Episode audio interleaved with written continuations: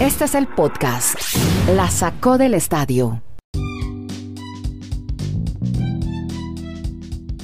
Episodio 604, ¿cómo les va? Estamos en este podcast, la sacó del estadio, servicio audio streaming para todos los latinoamericanos y en Estados Unidos que hablen español quieran estar enterados sobre historias que ocurren alrededor de los deportes americanos con Kenneth Garay, Dani Marulanda y Nieto Molina desde Chile, Colombia y Estados Unidos. Vamos a empezar hablando, bueno, primero etiquetar, ponerle hashtag a Tom Brady, a los Astros de Houston.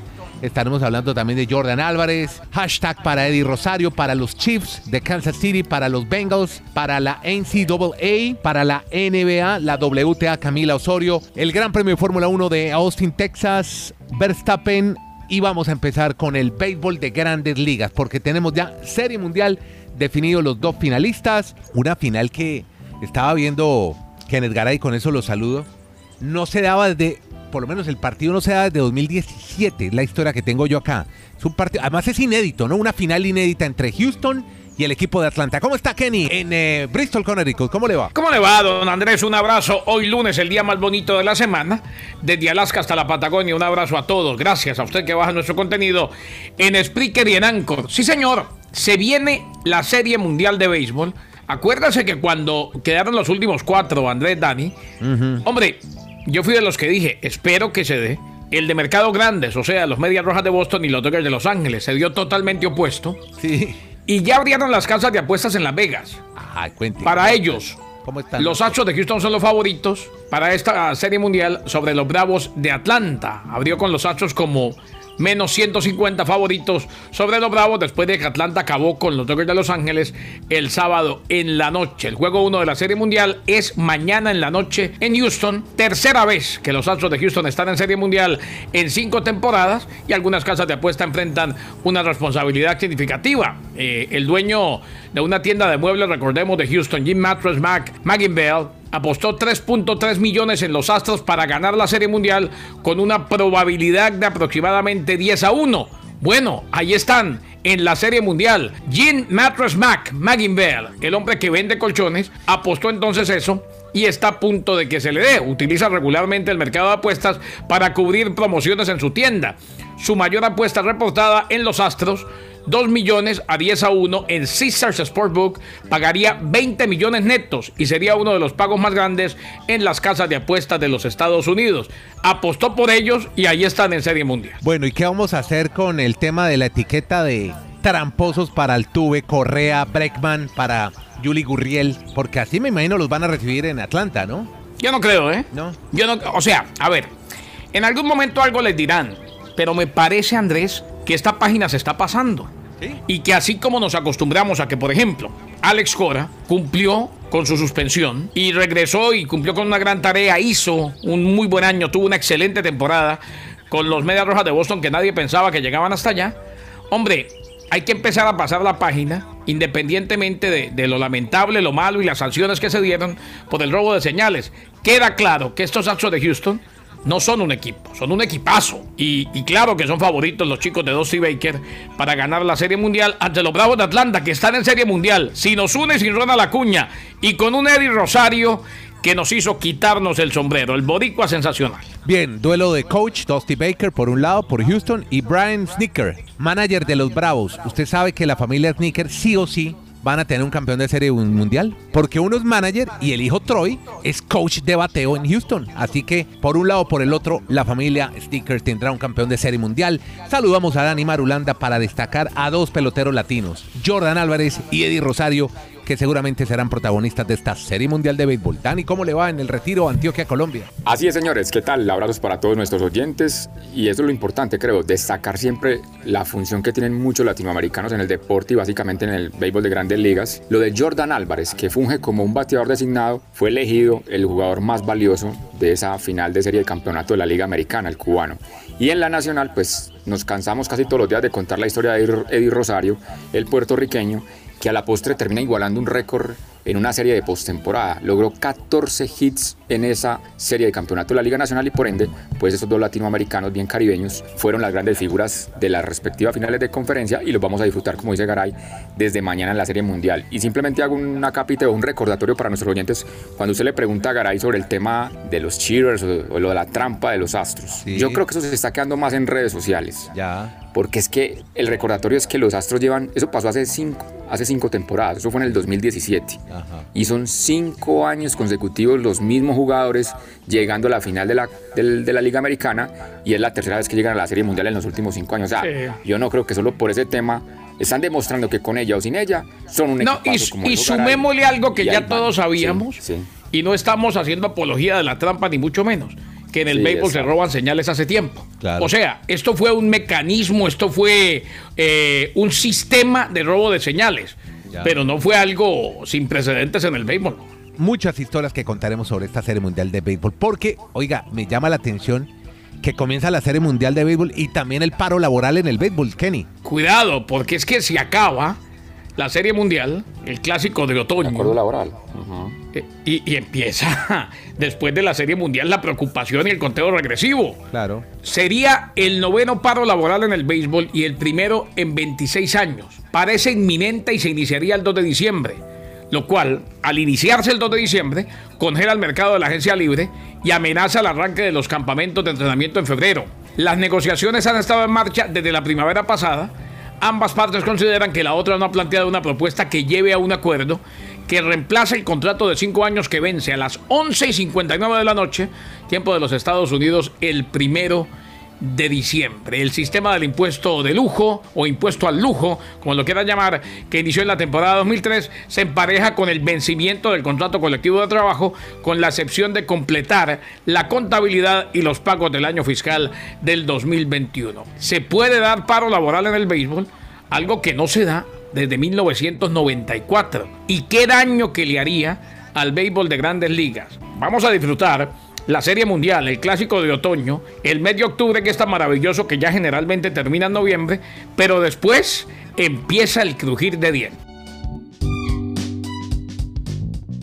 Bueno, amigos, vamos ahora hacia la NFL y vemos a unos Chiefs de Kansas City, un equipo superlativo, dominante durante los últimos años, pero está en problemas, Dani Marulanda. Así es, Andrés. Ahora sí han entrado en problemas los Chiefs porque siempre manifestamos que este equipo como que dejaba de estarse en los partidos, era tranquilo, aparecían las mm. figuras, Patrick Mahomes y llegaban a remontar. Pero este año la estrategia no les ha salido para nada porque sus rivales han encontrado el punto débil, lo poroso que es la defensa de, de, los Chiefs y los atacan, los atacan, los atacan, al punto que es que el juego de ayer iba 27-0. Por más Patrick Mahomes, por más ofensiva que tenga, es el primer partido en la historia de Patrick Mahomes que sale de la NFL sin un pase de anotación, sin lograr tres, una anotación. Tres puntos nomás para los Chiefs. Sí. Ah. Y además que salió con un golpe en la cabeza, pues oficialmente no tiene conmoción, no entra el protocolo de conmoción, pero es un llamado ya a los Chiefs que organicen el tema de la defensa o hacer una temporada mucho más compleja de lo que se esperaba cuando era el gran favorito por muchos, me incluyo, a llegar a representar a la conferencia americana en el Super Bowl. Sí, pero Todavía falta, pero es que, es que en siete juegos ya ha perdido cuatro. Sí, es. Ayer de un momento, no me deja mentir, Dani, en el cual Andrés, eh, porque ya había pasado el protocolo de conmoción y estaba bien y podía volver, y, le dijo Andy Rick: No, siéntase tranquilo, pasa nada. Ya vamos perdiendo, esto se va a perder. Usted descansa. Ah, bueno, bien. Bueno, oiga, que le fue muy bien fue, si no le fue bien a Mahomes, fue a Tom Brady. Si Mahomes no metió pases de touchdown, ya Brady llegó a 600 en el triunfo de Tampa Bay, Kenny. Brady eh, es de los que a Andrés le va bien hasta cuando le va mal. Hmm. Eh, está en una época de su vida en la cual pues vemos historia semana a semana. Además hubo una historia muy bonita en torno al, al de número 600 y hasta curiosa. Tom Brady se convirtió en el primer jugador en la historia de la NFL con 600 pases de touchdown en la victoria de los Buccaneers de Tampa Bay ante los Chicago Bears. Bruce Arians lo abrazó después de la jugada, pero Mike Evans fue el hombre que recibió el pase. ¿Y sabe lo que hizo Evans? Sí. Fue y se lo regaló a un niño. Le regaló el ovoide a un niño. Le regaló el balón a un niño. Mm. Y claro, inmediatamente le dijeron, señor, usted acaba de regalar el balón del el pase número 600 del touchdown de Tom Brady. Y va a tocar ir a convencer al niño de que lo devuelva. porque ese balón va Va para el para el Salón Salón de de la la Fama. Claro, claro. Claro, claro. No, Y entonces, imagínese, les tocó ir a hablar con el niño, y el niño no lo les tocó dar. darle otro ovoide, otro balón, Sí. Vale. Explicarle. Uniformes de todo. Salió equipado el muchachito. y, salió con todo, exacto, salió con camiseta, salió con uniforme, sal- salió con, con su buen equipamiento, si se quiere, o con su buen, eh, o con su buena maleta de regalos. Sí. Después, el fanático se llama. En realidad se lo dio al niño, pero el fanático que iba con el niño es Byron Kennedy, de San Petersburgo. Al hombre que le dieron esta, este balón número 600 de pase de touchdown, el pase de touchdown 600, el balón del pase de touchdown 600 de Tom Brady. Así pues que le dieron camiseta firmada, le dieron ovoide, en fin. Se fue muy bien, muy contento. Pero- aunque pero- el balón 600, donde yo esté ahí y me lo den a mí, yo les pido no hasta devuelve. boletos de temporada. ¿Para qué me lo da? Pero, pero ¿en qué mundo andará Evan? ¿Será que no se iba a dar cuenta que su compañero iba a lograr un registro histórico? ¿O ellos viven en su mundo, escuchando su música, no le paran No, y, y- Dani, está? pero ahí sí, ahí sí yo lo perdono de todo perdón, como dice No el sabe, estaba, comunicador. concentrado, en- estaba concentrado en el partido. ¿qué? Claro, él estaba concentrado en su, en su touchdown. Eh, ya fue, el hombre regaló el ovoide del touchdown 600 de, de Brady. ¿Yo qué puedo hacer, maestro? Yo estaba celebrando el touchdown y quería darle a un fanático el balón. El tipo no lleva las cuentas tampoco. Bueno, No, y, y a- y además que de pronto si se pone a pensar mucho en eso, se le cae el pase 600. claro, claro. De los Es que no todo el mundo es como tú que lleva esas cuentas tan exhaustivamente, Matulán. Sí, seguro. No, pero, no, pero es que ya les cuento, en la NFL hay unas personas que están todo el tiempo en función de eso. Ustedes ven que ¿Ah, sí? aparecen unos Sí, muchachos cuando algún balón se significa, van y lo firman, lo dejan registrado, lo guardan en una cajita. Claro, por e- o sea, pero es que por e- para el mundo del Salón de la Por eso es que lo, Dani, sí. por eso es que lo decimos. Arias va y lo abraza inmediatamente Sí, sí, y- claro. y, va, y va y le dice a Eva, maestro, le va a costar un montón, sí. pero tenemos que mandar a alguien a que negocie allá porque Hay que recuperar ese balón claro. va para el Salón de la Fama directo. Exacto. Bueno, los Bengals, hombre, muy bien la conexión. Borough Chase y acabaron con Baltimore. Cuéntenos sobre esa, esa paliza. Y sobre todo lo de Chase Andrés, se está viendo, aunque apenas está arrancando esto, su carrera, que puede ser un talento generacional en cuanto a receptores. Más de 200 yardas el día anterior, es el gran favorito hasta el momento, pues van siete semanas a ser el novato ofensivo de la temporada. Chase, esa mancuerna que ellos tuvieron tanto tiempo en LSU, pues al menos una temporada en el fútbol americano colegial, se entienden, se entienden a la perfección. Y los Bengals sorpresivamente fueron a ganar a Baltimore. Le metieron más de 40 puntos. Fue la gran sorpresa de la jornada y por eso lo queríamos destacar hoy en este lunes, que los Bengals realmente sí tienen con qué competir en esa división de la conferencia americana en el, en el norte. Y usted otra vez nos habla del famoso Scorigami, ahora con las Panteras. Y es una situación de encontrar un resultado que nunca en la historia de la NFL se haya dado y se volvió a dar este fin de semana, es el segundo de esta temporada. El juego que le ganaron el equipo de, de los Giants a los Panthers 31 a 5, nunca en la historia de la NFL un partido había quedado en ese resultado. Entonces Scorigami es una publicación en Twitter que se dedica a destacar eso. Este resultado es la con número 1068. Este resultado es el 1068 diferente que se ha dado en la historia de la NFL. Esos señores, pues muy acuciosos, muy investigadores. Reitero, ya tienen más de 225 mil seguidores en Twitter. bagazos. Simplemente publicando cada, par, cada, exacto, cada partido publicando lo mismo. Uy. Le aparecen memes, se ríen, que eso no cambia el mundo. Pero ya, viven de eso, de buscar esa situación. Sigamos con lo del fútbol americano, pero ahora a nivel bien particular. Un juego de nueve tiempos extras. Pues efectivamente, André, la particularidad es que es un juego de nueve tiempos extras. No es el más largo en la historia en cuanto a duración, o sea, por tiempo, pero sí queda el más largo en, cuanti- en cantidad de juegos de tiempo extra desarrollados. ¿Y por qué? Porque la situación de la NCAA, como cambió el formato, después del segundo tiempo extra, donde ellos se ubican en la yarda 25 y tienen que atacar, o sea, no es normal con la NFL, que sigue un partido en condiciones normales, después del segundo tiempo extra, ellos tienen que jugar siempre a hacer una conversión de dos puntos, o sea, ponen el balón en la yarda 3 para que en, en- métricas más de esta zona del mundo, o sea, 2,70, 2 metros 70 centímetros, tenga que avanzar la bola y el que convierta pues gana. Lo llamativo es que ninguno de los dos lo lograba. O sea, fue un festival del despilfarro. Yo no sé si a esta hora estarán poniendo cartas de renuncia o, o echando a los coordinadores ofensivos de esas dos universidades, de Penn State y Illinois, porque el juego se tuvo que ir a nueve tiempos extras. O sea, siete veces estuvieron en esa posibilidad. Después del, la seg- del segundo tiempo extra, el equipo de Penn State solo logró una conversión y los de Illinois dos. Y ya en la novena fue donde el otro no pudo ripostar, los de Penn State, y queda simplemente esa anécdota, o sea, la cantidad de memes que se, se generaron el fin de semana con ese partido tan extenso entre Penn State y la Universidad de Illinois. Vámonos ahora a la NBA porque hay que hablar de los hermanos Curry. Seth con 28 puntos, la victoria de Filadelfia sobre Oklahoma, pero el otro Curry está volando. 27 puntos, pero aquí está el récord. 5.000 asistencias. Primer jugador en la historia de los Warriors en llegar a este récord y ya va 3-0 Curry con sus Golden State. Warriors. Pero Yo no estoy muy con la camiseta puesta. no, pero es que bueno, los buenos comienzos, así como No, yo- llama la Kansas City en la NFL. Como dijo Jame- James eh, después de su debut en el Al Rayyan, no en el juego que perdió el viernes, sino en el otro, en el que les ganaron 3 a 0.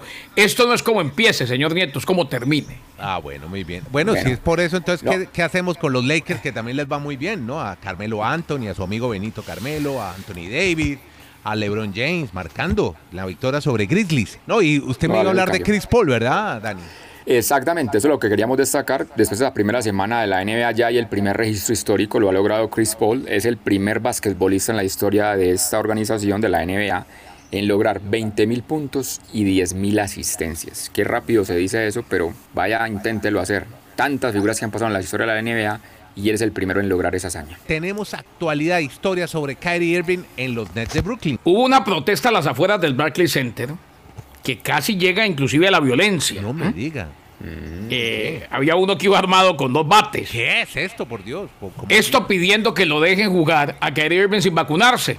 Y como es obvio que les está haciendo falta y que les va a hacer falta, pues hombre, ya vamos en protesta. A ver dónde termina el tema de Kyrie Irving.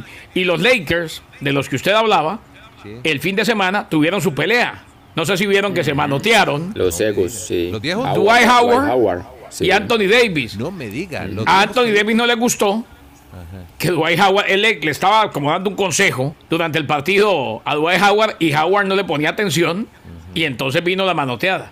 Cosas de la NBA apenas iniciando temporada. Apenas iniciando. El que le fue muy bien fue en Austin, Texas, a Max Verstappen, que a pesar de que Hamilton le estuvo pisando los talones al cierre de la carrera, allá en el calor de Austin, logró ganar Verstappen y, pare- y se vienen dos caras muy buenas para el equipo Red Bull, Dani. Sí, ya usted lo ha dicho todo lo que pasó en, el- en Estados Unidos, simplemente añadamos. No le- no le no, Andrés, no, do- hay dos historias, no, hay dos historias ahí que surgen a través de la Fórmula 1. Checo. Sí, una, una de esas historias que surge de la Fórmula 1 este fin de semana es que no sé si oficialmente van a demandar a Lewis Hamilton que porque volvió el perro vegano. Él hizo un anuncio público, si ustedes van al Instagram de él, pues él lo tiene que es un perro vegano y entonces han aparecido otros integrantes defensores de que, no sé, cómo se dice Andrés, usted no es un experto, que el- para un animal es vital el consumo de carne. Entonces, aunque es una denuncia pública, todavía no ha ido a un tema legal, pero están esperando que si alguien a- se atreve a hacer una denuncia o demandas en un tema legal, incluso podría ir a prisión por las normas que hay en el Reino Unido, Lewis Hamilton, por tener un perro vegano. Habría que ver si Hamilton le consultó al perro si quería ser vegano. Es que ese es el problema. Bueno, Sí. lo logró. Venga. Pero sí hay concentrado para perros, para gatos sí no hay comida vegana todavía. Se los digo Y lo otro que, bueno, Sí, lo pero ¿de dónde deja- saca uno que el perro quiere ser vegano? Eso es un abuso, Pues de no, verdad. pues, si empieza a comer el concentrado y le gusta, pues seguramente le gustará y seguirá Por eso, comiendo. eh, Entonces, ese debate que hay Puede dejarlo y no le gusta. Ese debate que ustedes están formando es lo que se ve en redes sociales. Lo que los que apoyan a Lewis Hamilton y los que dicen que cómo le va a acabar la vida normal de un perrito. Pero bueno, Bueno. ya cada quien tomará su posición. Y lo otro que dejó la Fórmula 1, Andrés, que sí me ha llamado mucho la atención, este año que hemos visto al menos una pelea interesante entre Hamilton Sí. y Verstappen en Eso buenos términos bien. de competencia, que esperamos que para el 2022 vaya a ser mucho mejor. Lo que me llama la atención es que lo- los pilotos se están quejando, que porque el- las nuevas reglas, las que nos hablaba, nos hablaba tanto el Capi, Sí, el Capi saludo el Ruelas. Capi donde esté por allá volando, están aburridos los pilotos porque dicen que, que esos carros no son lo mismo de manejar. Ya, ya. Entonces, se quejan. Vamos a ver qué. Sí. Yo no sé si es que hay de fondo que los, los- los que siempre tienen poder van a decir, no, no, déjenos tener un poquito más de ventaja porque tenemos más presupuesto. Sí. O si realmente los autos no son tan rápidos como están mencionando ahora los pilotos y dicen que son totalmente diferentes a lo que están manejando esta temporada. Podcast La Sacó del Estadio. En Twitter, arroba La Sacó Podcast.